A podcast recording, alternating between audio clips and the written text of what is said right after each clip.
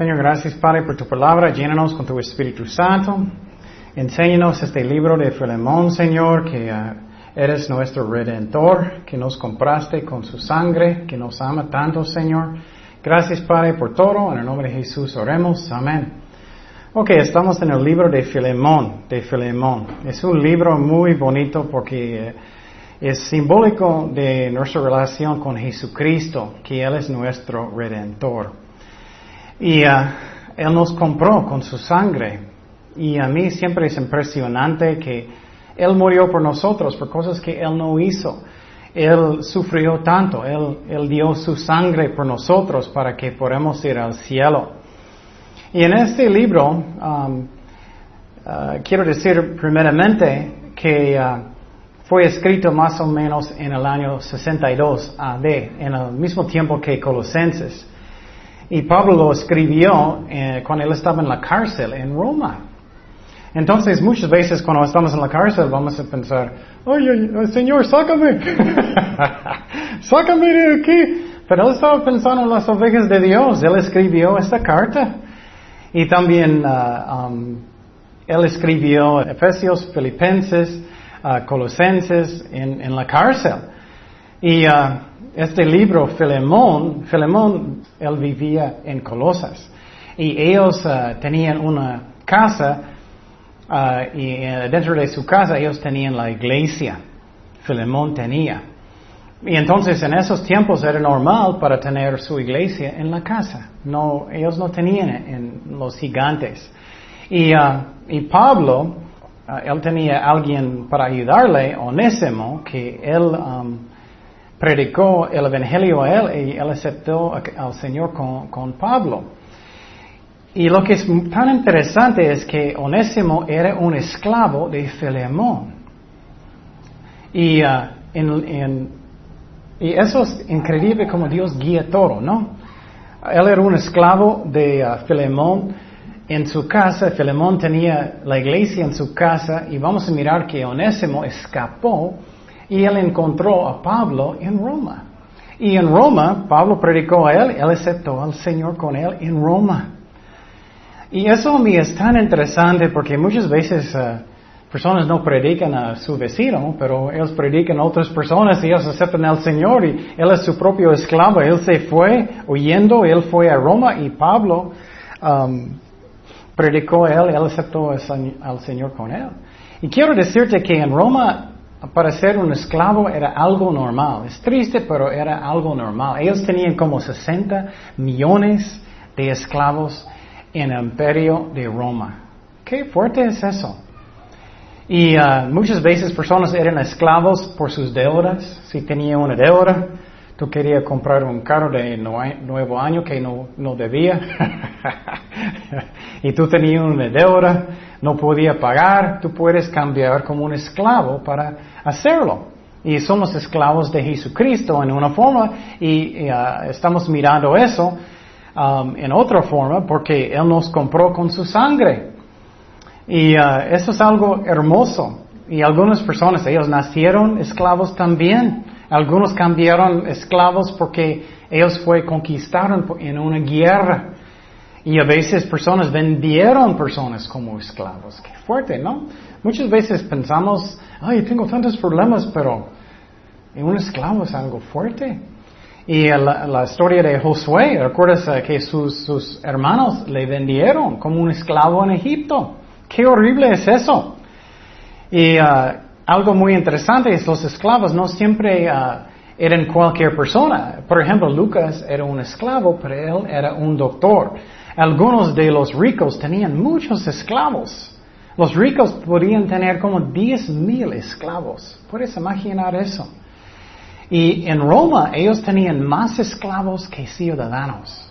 Y esa es la razón, muchas veces ellos trataron los esclavos tan fuertemente porque ellos no querían una rebelión en contra de Roma. Y entonces miramos aquí que uh, Onésimo era un esclavo de Filemón. Y uh, era lo mismo en los tiempos de Egipto. Los uh, israelitas eran esclavos de los egiptos y los egiptos tenían miedo que ellos van a revelar también. Entonces tienes que pensar que Pablo era un uh, prisionero en la cárcel y Filemón vivía en la ciudad de Colosas. Y Onésimo era su esclavo otra vez. Él escapó. Puedes pensar que Onésimo estaba haciendo cualquier cosa para él, limpiando su baño, quién sabe. él estaba limpiando su casa, cuidando sus cosas. Y Onésimo, él escapó.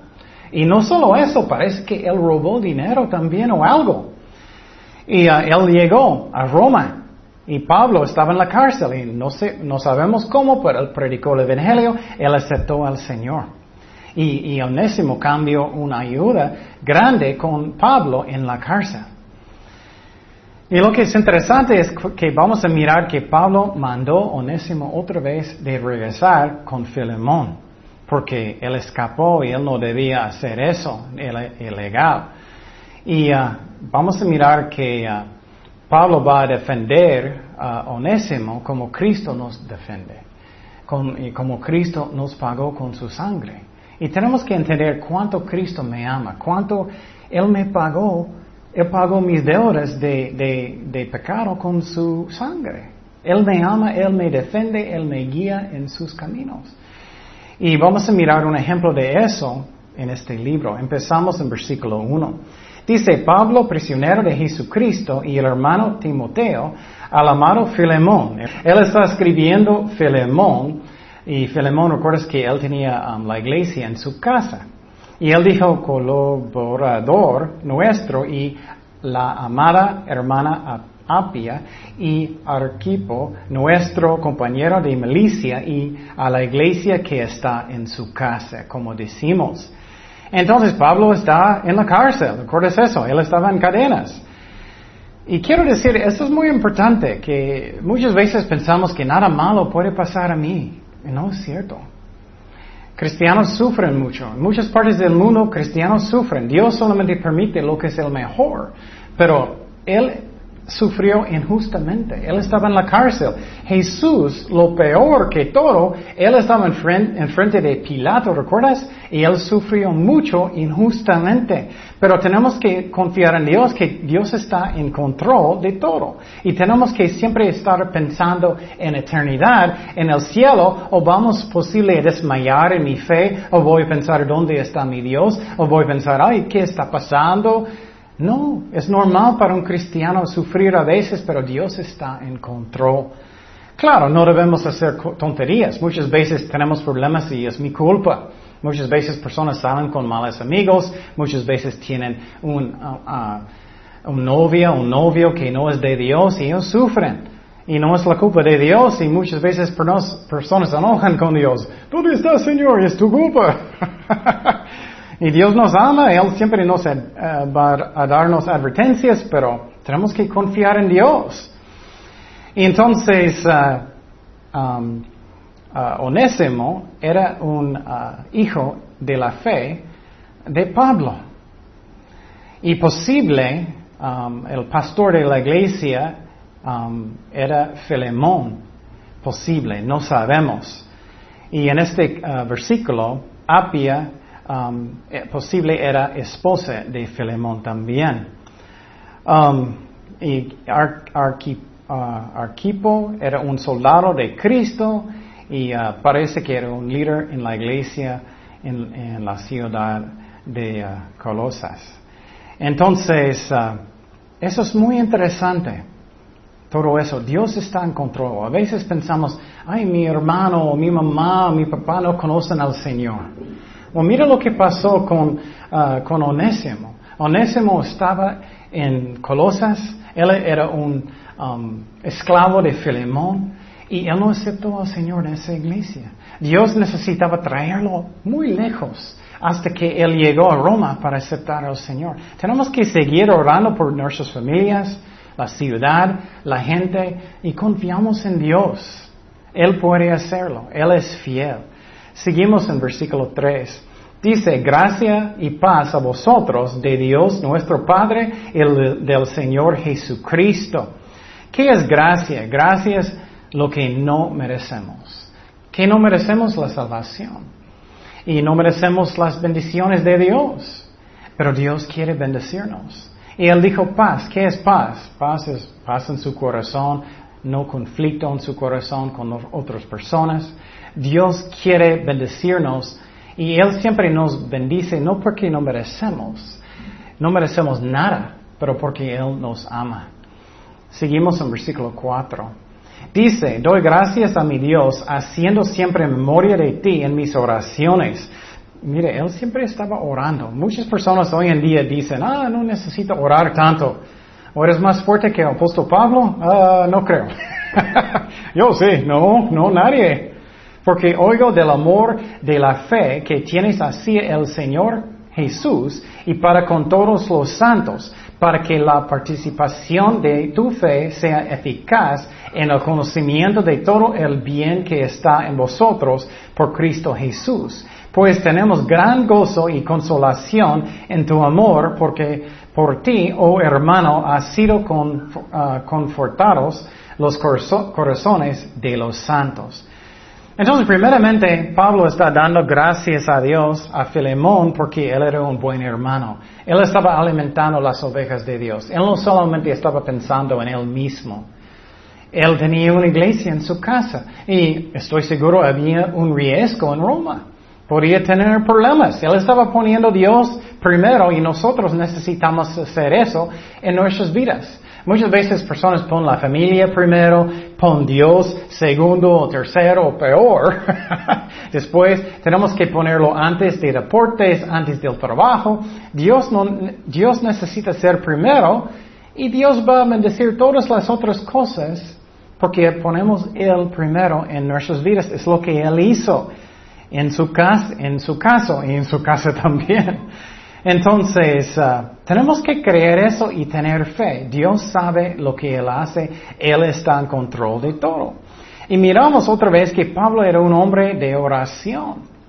Y si Dios no está contestando sus oraciones, hay diferentes razones. Uno es que la respuesta es no.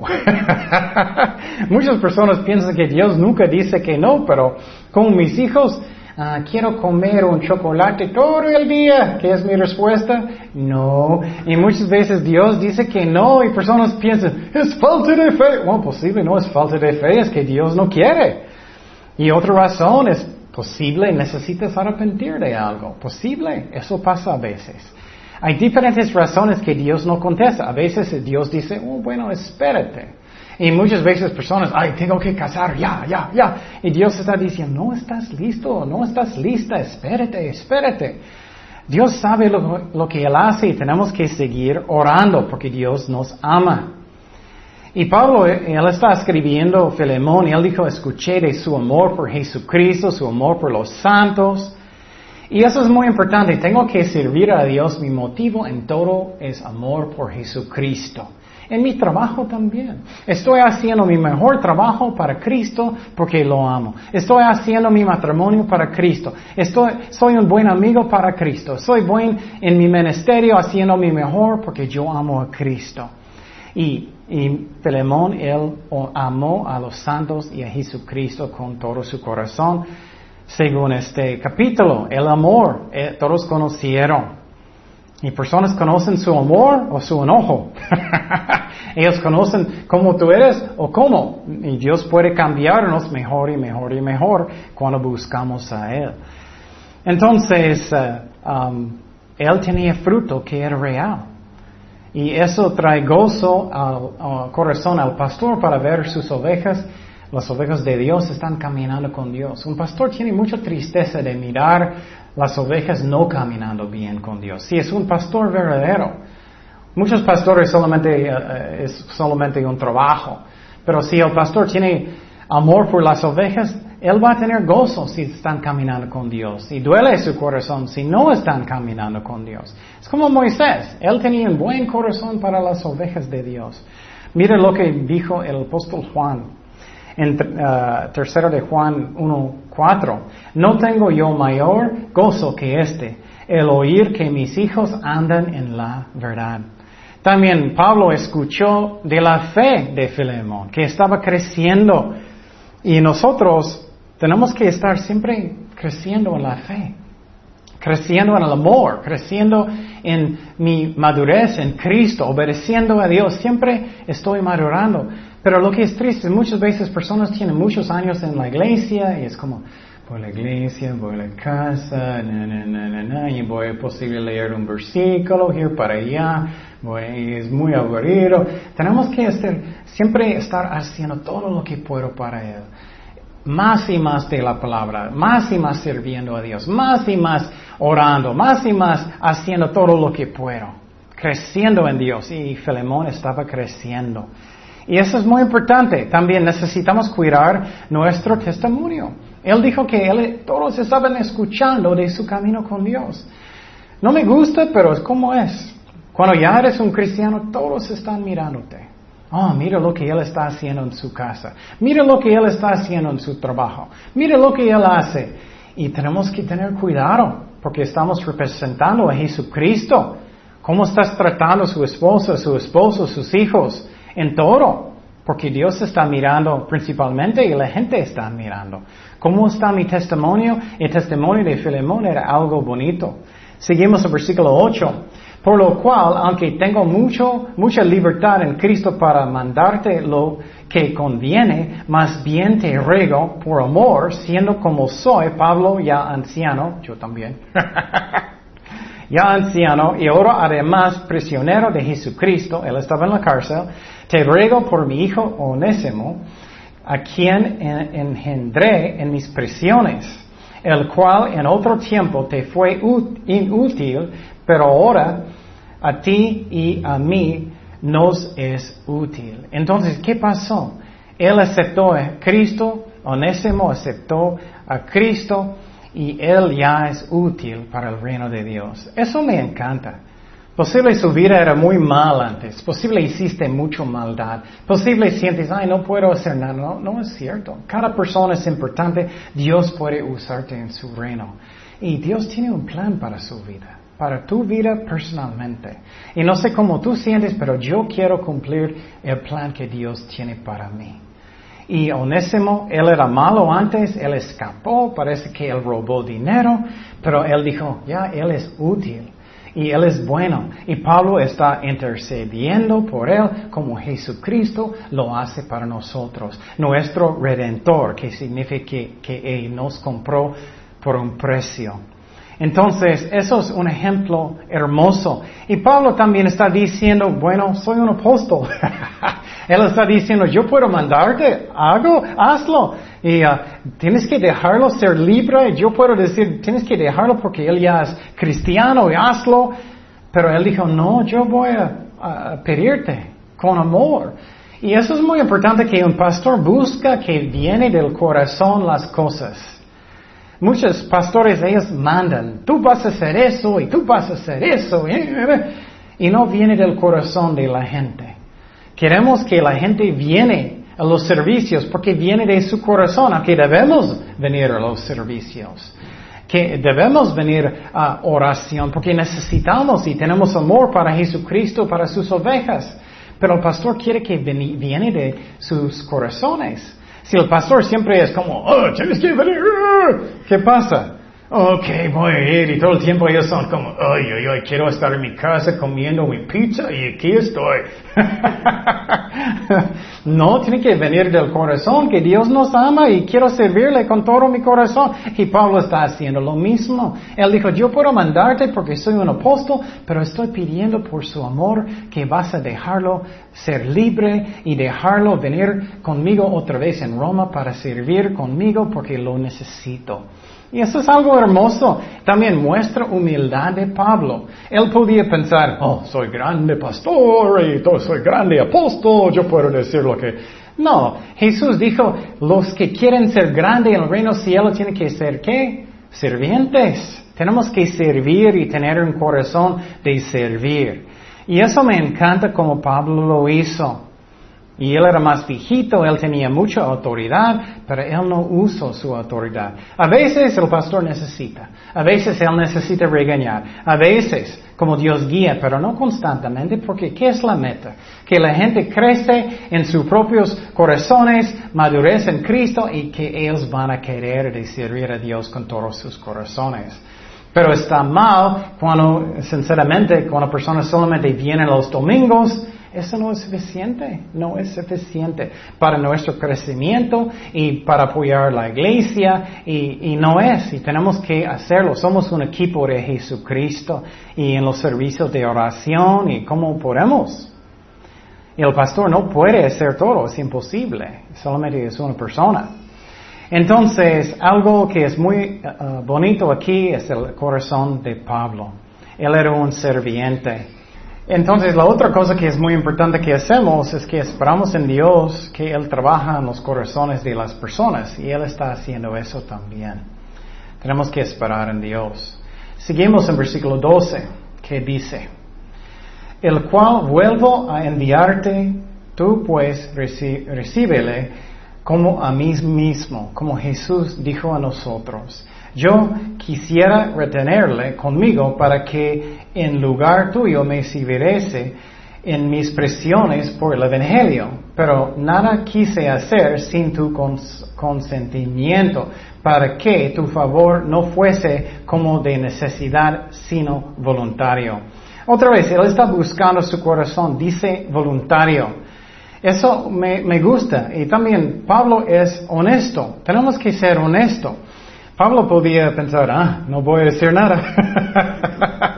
voy a quedar con uh, Onésimo y él va a ser mi serviente y no voy a hacer nada. Y él no va a saber. Entonces, eh, ¿qué? Él está diciendo, no, voy a mandarlo otra vez. Pero es tan chistoso porque cuando él aceptó al Cristo, Pablo, estoy seguro, era, wow, él era un esclavo de, de Filemón. Entonces él está escribiendo Filemón, voy a mandar su esclavo que escapó otra vez, pero por favor déjalos regresar conmigo, porque lo necesito. Y eso también muestra fruto que es real. Muchas personas de ellos dicen que soy un cristiano. Oh, yo conozco a Dios pero no hay fruto en su vida, no hay cambios en su vida. Ellos todavía miran malas cosas en el tele, ellos todavía están diciendo malas palabras, todavía no quieren estudiar la palabra de Dios, todavía no quieren orar. Entonces, a mí obviamente todavía no nacieron de nuevo. Y necesito siempre probar mi corazón. ¿Soy un real? ¿Soy falso? ¿O soy real? Debe tener fruto real y Pablo tenía fruto obviamente real. Cuando él aceptó al Señor en el, en el camino a Damasco, él dijo, ¿qué? ¿Qué hago, Señor? Un cristiano real cambia su vida, arrepienten y Cristo ya es su Señor. Un cristiano falso no hay cambios, no es real, no hay fruto. Entonces, eso es algo que es hermoso. Y también Pablo no tenía un corazón que él era mejor que nadie. Eso también es muy importante. Muchas veces el pastor piensa, oh, soy mejor que ustedes. No, somos pecadores. Y es muy bueno a veces si tienes muchos años en Cristo y a veces si no, pensar dónde yo estaba antes. Yo estaba haciendo mucha maldad. No soy nadie aparte de Cristo. Tenemos que recordar y tener humildad, aunque Dios está usándonos posible más y más. También necesitamos morir a nosotros mismos y hacer lo que Dios quiere, no mi carne principalmente. Y si Dios me dice algo, necesito hacerlo. Si Dios dice quita esta amistad, necesito hacerlo. Si Dios dice cambia eso en su vida, hazlo. Y entonces eso también muestra arrepentimiento en el corazón de, de ¿Por qué? Porque él iba a regresar con su jefe con su dueño. Él podía tener mucho miedo. Él podía pensar, ay, ay, ¿qué él va a hacer conmigo? ¿Voy a ser esclavo otra vez? Entonces, él era real por sus frutos. No somos salvados por obras, pero debes, y, pero somos salvados por fe, pero debemos tener fruto en nuestras vidas o es, no es real. Entonces, eso es muy interesante a mí. Eso muestra corazones que son rendidos a Dios. Es algo que es hermoso que no vemos mucho hoy en día, sinceramente. No tanto, tristemente. Y Dios ayúdanos a hacerlo más y más y más. Seguimos en versículo 15. 15. Porque Quizá para esto se apartó de ti por algún tiempo para que le recibieses para siempre, no ya como esclavo, sino como más que esclavo, como hermano amado, mayormente para mí, pero cuanto más para ti, tanto en, es en la carne como en el Señor. Entonces miramos aquí que ah, Pablo dijo, Posible Dios quería que él va a escapar para que voy a predicar el Evangelio con él.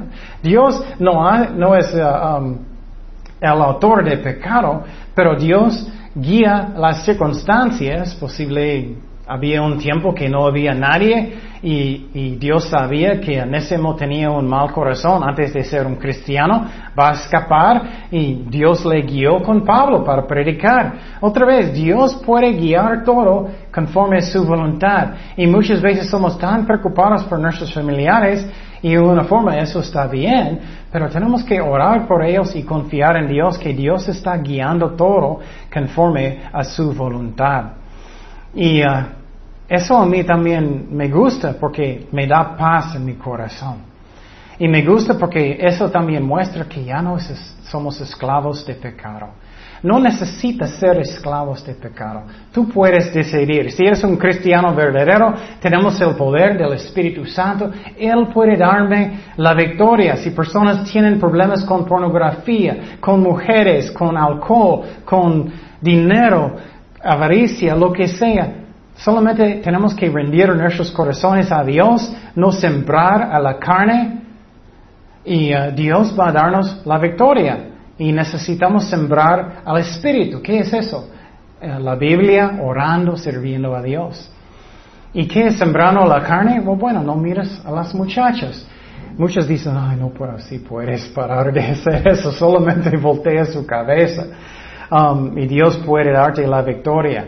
Él tiene poder, Él es el creador del universo. ¿Cómo crees que no? Pero muchas veces personas no quieren parar de tomar, no quieren parar de mirar las mujeres. ¿Y qué? No van a tener la victoria. Es como es.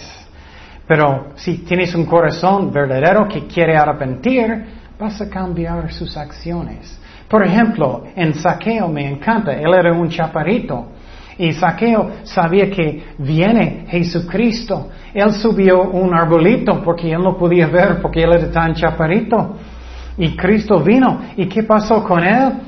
Cristo miró a él en el arbolito y Cristo dijo, voy a comer en su casa. Y cuando Cristo vino a su casa, Saqueo dijo, voy a regresar cuatro veces más que robé de la gente.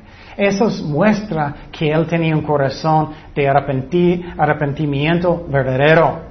Y eso es algo que es hermoso, es lo que Dios quiere ver en nosotros. Y también no necesitamos como hacer uh, um, obras y eso.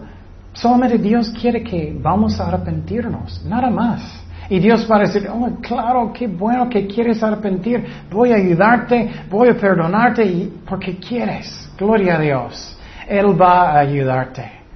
Entonces, es un ejemplo hermoso que Pablo está intercediendo por, uh, uh, perdón, uh, sí, Pablo está intercediendo por Onésimo y él está hablando con Filemón de eso para darle libertad y Dios hace lo mismo con nosotros. Jesús está a la diestra del Padre intercediendo por nosotros. Y eso me encanta. Él está orando por nosotros ahora. Versículo 17. Así que si me tienes por compañero, eh, recíbele como a mí mismo, como Cristo a nosotros. Y si en, si en algo te dañó o te debe, ponlo a mi cuenta. Él está diciendo, yo voy a pagar. Como Cristo nos pagó, nuestro Redentor, con su sangre, nuestros pecados. Yo, Pablo, lo eh, escribo de mi mano, yo lo pagaré, por no decirte que aún tú mismo te me debes también. Qué hermoso. Ese es un ejemplo del corazón de Cristo. Y a veces sentimos, ay, Dios no quiere ayudarme importante de Dios. No es cierto. Si Dios dio su sangre, ¿crees que Él va a decir que no otras cosas? Nah, no quiero. Puedo darte mi sangre, pero oh, ayudarte con su trabajo, olvídate. no, claro, Él va a ayudarnos. Él nos ama. Él nos dio su justicia. Él no solamente nos perdonó, pero Él también nos dio su justicia. Porque nadie es suficiente bueno para entrar en el cielo. Nadie. Dice en 2 de Corintios 5, 21. Al que no conoció pecado, Jesús, por nosotros le, lo hizo pecado, para que nosotros fuésemos hechos justicia de Dios en Él. Él nos dio justo en la vista de Dios con la sangre de Jesucristo. Él nos redimió. Y eso me encanta. Eso también muestra que necesito perdonar personas que me hicieron mal.